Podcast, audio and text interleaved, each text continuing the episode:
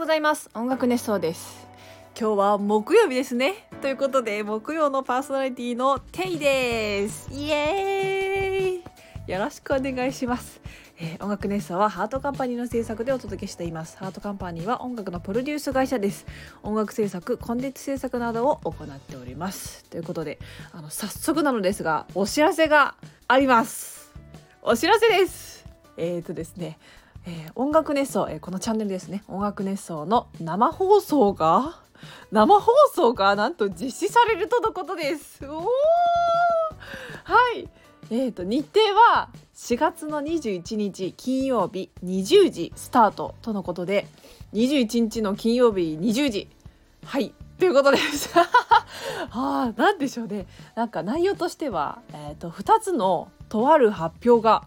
あるそうです。なんでしょう。なんでしょう。楽しみですね、えー、司会は我らがボス、えー、斉藤さんが担当されますね。ということであのぜひぜひ聞いてください。っていうかあの私もめちゃくちゃ楽しみにしてます。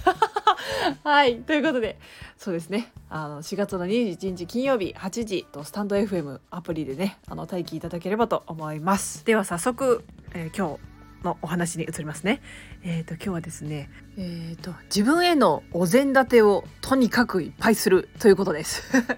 まあね自分をうまく扱うための方法みたいな話ですね。まあなんだろう結局こう自分を守れる一番守れるのはこう自分自身であるというか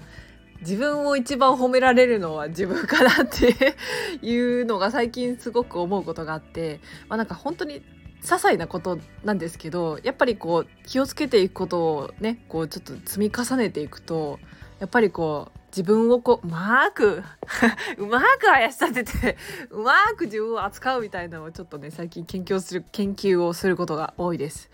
えーとまあ、例えばなんですがあのないっていうこう否定形を使わないっていうのをちょっと意識しするようにしてます。っていうのもた例えばうんと、まあ、ちょっとあのマイナスな言葉でちょっと使ってみますね多分その方が分かりやすいと思うのでそのと「勘違いじゃない」とか「嫌いじゃない」っていうこう言葉の使い方ってやっぱりあるじゃないですか。でこの「あの〇〇じゃない」っていう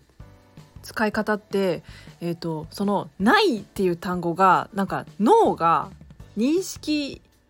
できないジャンルの単語らしいんですね。例えば勘違いっていうのは脳に脳がわかるんですけどそのないっていうのがどうも脳に届いてないじゃないかっていうなんか研究があるらしいんですよ。そう。なんかそうなのでそう例えばあのねあの子供と接する時に、まあ、ちょっと似てる部分があるのかなって思ってて、まあ、例えばこう橋とかにね走ってっちゃう子に「そっち行かないよ」って言ってもこう言葉を覚えたての子供ってこうやっぱりこう理解がちょっとできない部分があったりするらしいんですね。そうなので例えば走っていかないっていうふうに伝えたいのであれば椅子に座ってねとかこう具体的な行動を2単語ぐらいで伝わるとあのまあねこう大人の意図が伝わりやすいっていうやっぱりこうそういう風なこう接し方がありますよっていう風なこういろんなメソッドが多分あると思うんですね。でまあ多分その原理と同じで脳が、えー、言葉をえー、聞き取っているのは単語であってないとかなんかそういう否定形はどうも脳が認識できないシステムなようなんです そうなのであのなんかできるだけやっぱりポジティブな言葉を使いましょうっていうのはちゃんとあの原理があってあのそういうねこうよく言われるあのポジティブに言いましょうっていうのがねこう世間にあるんだなっていうのをこうちょっと知ったきっかけがあってあのまあなので、まあ、そのポジティブな言葉を使うことによって脳がちゃんと理解できる言葉だったりあとねあのお互いの意思疎通がもっとスムーズにいく要因になったりするので、まあ、そうするとなんかそれを続けていくとだんだんこうネガティブに考えることっていうのがなくなってきたんですよね。そなんかないとかまあ確かに認識ができてないけど脳は認識してないかもしれないけどなんかそういうこうちょっと否定的な言葉で入るよりあのプラスになるね言葉を使ってった方が周りもハッピーになるし自分も自分が一番ハッピーになるっていう ハッピーになるっていうのがこうなんかやっぱりいいなって思ったんですよ。そうなのでなんかちょっとこれはないないを使わないで生活してみようっていう風にちょっと変えた時があったんですよ。もうなんかそれでだいぶこう自分をうまくこうお膳立てするこう一つの鍵になってるのかなって思ったりしています。で、えー、ともう一個ねこう気をつけてることがありまして、えー、と何かっていうとなんだろう情報を収集というか覚えなきゃいけないとか新しい知識を入れなきゃいけないって時はあの私はスマホで検索をするよりあの本で紙で覚えた方が私はすごく覚えやすいんですね。で、えー、となんだろうなんかこう自分ちょっとこうスクロールをして文字を読むのが苦手でして目が回っちゃうんですよ そうなのでなんか紙の方が自分的にはこうすごくあのなんだろう情報をインプットしやすいなっていうふうに思うことがすごく多くてまあねこのご時世でペーパーレス化なんてよく言われるんですがあの自分はやっぱりちょっと紙からまだ離れられない 人種なような気がします。そうなのでとにかく情報を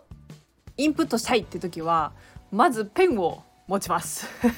ペンを持って紙に書いてその文字を見てちょっと実際のこの目で目視するです。目で見て声に出してその音を耳で聞いてやっと脳に入るっていうこう自分の中ではこうそういうプロセスがあるんですね。そうなのでそのくらいしないと覚えられない人間もいるんです。で私はそのパターンなようなのでそうなのでこう自分のね脳の機嫌を取るため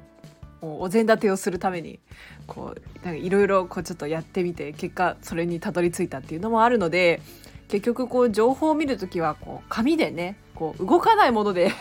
あのスクロールで上下にふんふんふんふん動くよりあの紙でふって見れた方が私はすごくタイプなんです そうなのでなんかそうやっていつもねあの情報ね文字とかうんと文章をねこう読むようにしてます。それでねちょっとまたあの小話というか 豆知識なんですけどあの紙の本が良いと言われる説があるじゃないですか。であれのちょっと詳しい話はねちょっとあの追加でしようと思いましてあの、まあ、例えばあとなんだろうねあの本を読むのとスマホで物語を見るのってあのどちらがこう長く記憶にとどまっているかとか定着しているかあの覚えていられるかっていうのでやっぱりあの本の方が記憶されやすいみたいなんですね。で例えばそのねあの本ってやっぱり厚さがあるのであの自分がどのくらい読み進んだかっていうのがちゃんと目視で見えるのとあとこうページをめくる時にこう脳の中であの快楽物質が出るらしいですページをめくるこの瞬間にヒュッてめくる瞬間にあのあ脳があページめくった。うふってなるらしいんですよ。うふって。そう。それであとやっぱりこう本を読んでる時ってこう周りの景色というか情景もなんか一緒に店に入ってくるじゃないですか。でその中で例えば匂いっていうのがすごく記憶の定着とあの密接に関わってるものがあるらしくてその例えば喫茶店で読んだ本って結構覚えてると思うんです。でまあその理由としてはまああの喫茶店とかだとあのコーヒーの匂いっていうのが必ずしてるじゃないですか。でそこそうするとコーヒーの匂いを嗅ぐたびにその本のことを思い出すっていうこう記憶の定着の仕方があるんですね。でそうするとやっぱりそのコーヒーを飲むために思い出すのであそういえばあの本読んだなそういえばあの物語物語あんなだったなとかってこう思い出す機会が増えるのでそうすると記憶の記憶の定着がすごくしやすくなるみたいなんです。そうなのでなんかそういう意味でもやっぱり読んでる環境も大事だし特に匂いですね。であとページをこうどのくらい読み進めたかっていうあの喫茶店ではこのくらいのページまでこの辺まで読んだなっていうのも結構覚えてたりするみたいなのでなんかそういうこう目で確認できるこう達成感みたいなものもすごく大事になってくるそうなんです。そう達成感っていうのもこう脳が喜ぶ一つの 餌ですよね。このあ頑張った今日もできたっていうこうちょっとうふっていうのが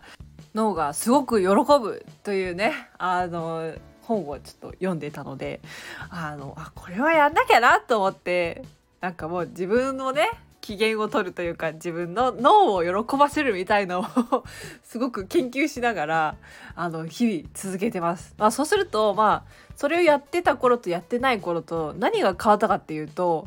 まあ、なんかテンションがテンションがね テンションが高くなりましたね。なんかなんだろう日常がかなり楽しくなったような気がしてますでもなんかその気がするっていうのもすごく大事なことだなって思ってるのでそういうのをちょっとずつ取り入れていくとあ人間って変われるんだなって。でしかも取り入れるのも最初はやっぱり変化をしなきゃいけないのですごく大変なんですけど最初は演じてみる。例えばあのなんか誰かがやなんだろう有名なこう例えばインフルエンサーさんとかがやってたからちょっと私を真似してみようとかちょっと同じようなことをやってみようっていうので最初全然よくって。なんかそこからその自分を演じるっていうのを始めていくとその演じるっていうのがだんだん自分に定着してってその演じたものが自分自身になるともねあのそういうのもあったりするのであの私はその方法でこう自分を変えるように 変えるようにしています。ということでねあの今日の話題は、えーと、自分のお膳立てをとにかくするということですね。あの脳がうふってなるのを あの日常にこう一個でも取り入れられるとなんか自分をこうよいしょよいしょできて自分が気持ちよくなって みたいなでそれが多分周りの方にもなんか伝わる気がしているからなんかやっぱりやってた方がいいなって思うことでございます。ということで今日のお話はこんな感じです。はいではえー、っとまたえー、次回のね放送も、えー、楽しみにいただければと思います。ではではテイでした。バイバーイ。